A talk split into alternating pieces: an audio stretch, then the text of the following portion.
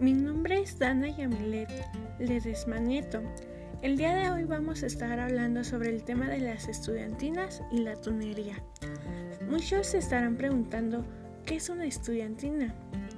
Bueno, pues una estudiantina se refiere a un conjunto de agrupación de estudiantes que vienen vestidos de la moda tradicional de los universitarios y dotando de instrumentos musicales que van tocando y cantando en las calles y en otros sitios.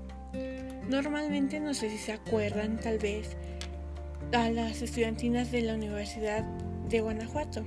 Bueno, pues el fundador de la primera estudiantina de Guanajuato es el profesor Amisquita. Ese profesor hoy en día hoy tiene un museo sobre las estudiantinas y la tunería. Allá, allá en Guanajuato subiendo al callejón de Beso. Y también se encuentra en el mismo callejón del Beso un bar llamado El Beso de Ana.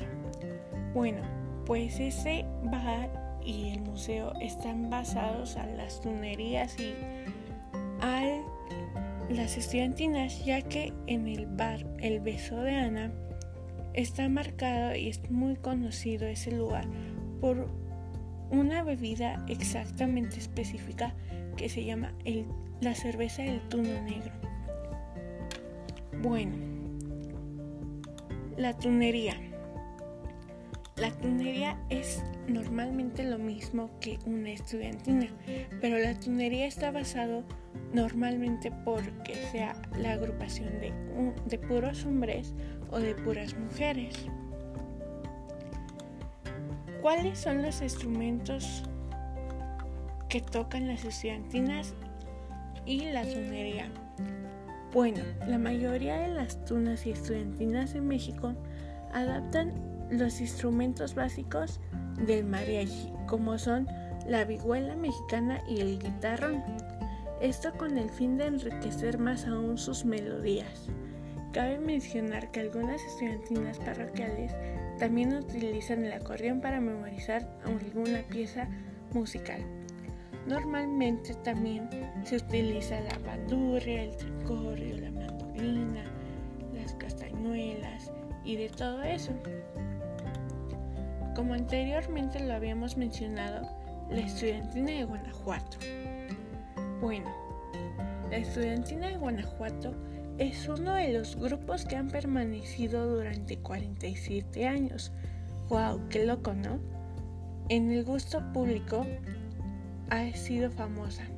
Nació la, estudiantina el 13 de abril de 1963. ¡Wow! Eso fue hace mucho tiempo.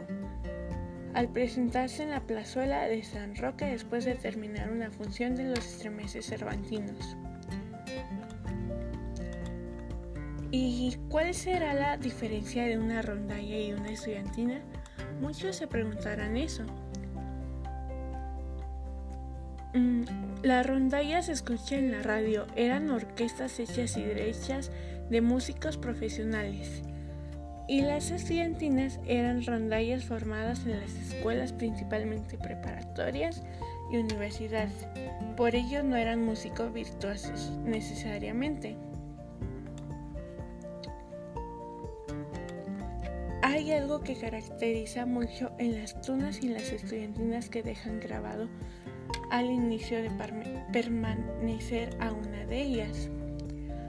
¿Y qué es eso? Bueno, es un pardillo. Se le llama pardillo de del grupo o de la estudiantina. Son, un pardillo son personas que ingresan a la tuna para aprender y hallan en la tuna un mundo nuevo del que desconocen su música y su mística y costumbres internas en las que se aplica indistintamente el calificativo del pardillo o novato.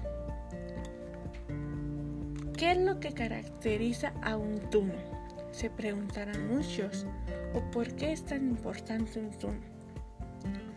Los tunos se caracterizan por su actitud jovial y divertida acompañados de sus instrumentos, interpretan canciones o serenatas tanto en España como en el resto del mundo, gracias a su gran predilección a la hora de realizar viajes por todo el mundo y conocer y divertirse y llevar la alegría a los corazones de sus oyentes de la música.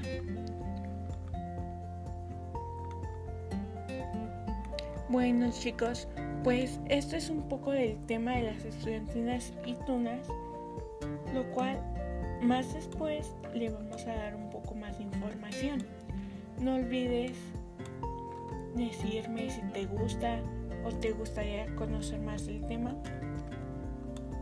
No olvides comentármelo y espero te haya servido de algo esta información.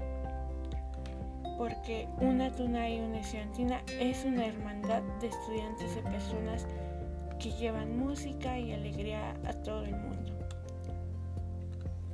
Bueno, pues buen día y hasta luego. Fue un gusto comentarles un poco de esta información.